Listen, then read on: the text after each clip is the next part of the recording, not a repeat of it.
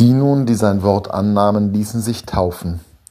An diesem Tag wurden ihrer Gemeinschaft etwa 3000 Menschen hinzugefügt. 3000 Menschen an einem Tag durch ein paar Apostel. Diese Geschichte aus der Apostelgeschichte vom Pfingstereignis, die uns heute vorgelegt wird, ist unglaublich eindrucksvoll. Etwas, worauf wir heute nur mit Bewunderung gucken können. Was ist da passiert an dem Pfingsttag, dass so schnell, so plötzlich Menschen in Scharen sich zu Jesus, zum Evangelium, zum Christentum bekehrten? Der Apostel Petrus tritt nach der Geistsendung in Jerusalem vor die Menschen und beginnt zu predigen.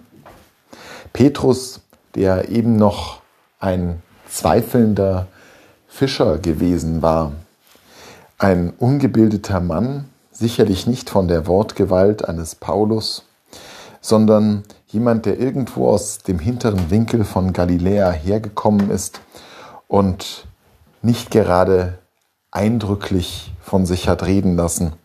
In der Gemeinschaft der Apostel wird er zwar als erster angesehen, aber sicherlich nicht, weil er eine besonders dominante Persönlichkeit gewesen wäre. Was passiert da? Wie kommt es dazu, dass die Scharen sich dieser Gruppe anschließen? Es ist vielleicht weniger das Wort, das Petrus an die Menschen richtet. Denn die Rede, die er hält, entspricht eigentlich dem, was wir als grundsätzliches Glaubensbekenntnis des Christentums verstehen. Das heißt, die Rede ist natürlich nicht original überliefert, sondern eingefügt worden von dem Verfasser der Apostelgeschichte um der Erzählung willen. Und dennoch muss da etwas Unglaubliches passiert sein.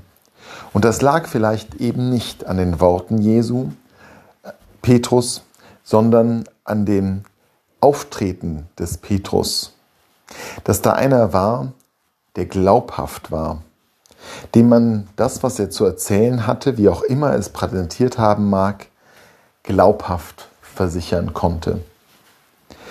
Und das hängt wiederum mit dem Pfingstereignis zusammen, dass Gott zu diesen Aposteln gekommen ist in der Gestalt des Heiligen Geistes, mit und bei ihnen war, dass sie beseelt sind vom Heiligen Geist und diesen Geist in sich haben wirken lassen, so dass sie zu Mittlern des Heiligen Geistes wurden, dass durch sie Gott sich den anderen Menschen offenbart hat.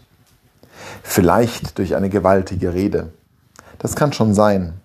Aber vielleicht nicht einmal durch die inhaltliche Gewaltigkeit, sondern dadurch, dass die Art, wie Petrus eindringlich erklärt, was er glaubt und warum er es glaubt, für andere glaubwürdig wird.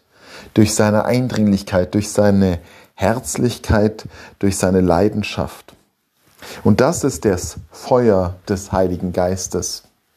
Da geht es nicht um kluge Reden, da geht es nicht darum, dass man alles genau beachtet und durchbuchstabiert, sondern da geht es darum, dass man sich ergreifen lässt von Jesus Christus, dass andere Menschen an einem selbst spüren, dass man sich ganz öffnet, dass man so sehr begeistert ist, dass man den Geist durch sich durchlässt, dass der Herr sichtbar wird in unserem Begeisterung, in unserer Leidenschaft für ihn, für sein Wort, für seine Botschaft, für seine Person.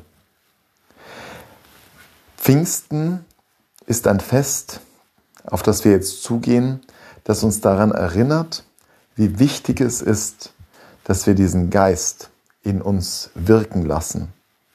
Uns nicht zufrieden geben mit dem Äußeren, mit wohlgesetzten Worten, und dem richtigen Verhalten, sondern dass Gott wirklich in uns sichtbar wird, dass Gott uns verändert, damit andere zu ihm finden, dass wir durch den Heiligen Geist an dem Geschehen der Inkarnation Gottes mitwirken. Und dann können wir darauf hoffen, die eine oder andere Person zu überzeugen, sich uns anzuschließen. Und wenn es keine 3000 sind, so ist doch jede Seele, die diesem Herrn zugeführt wird, eine, die es tausendmal wert ist. Wir können anderen den Zugang zu Gott eröffnen, wenn wir Gott durch uns zugänglich machen.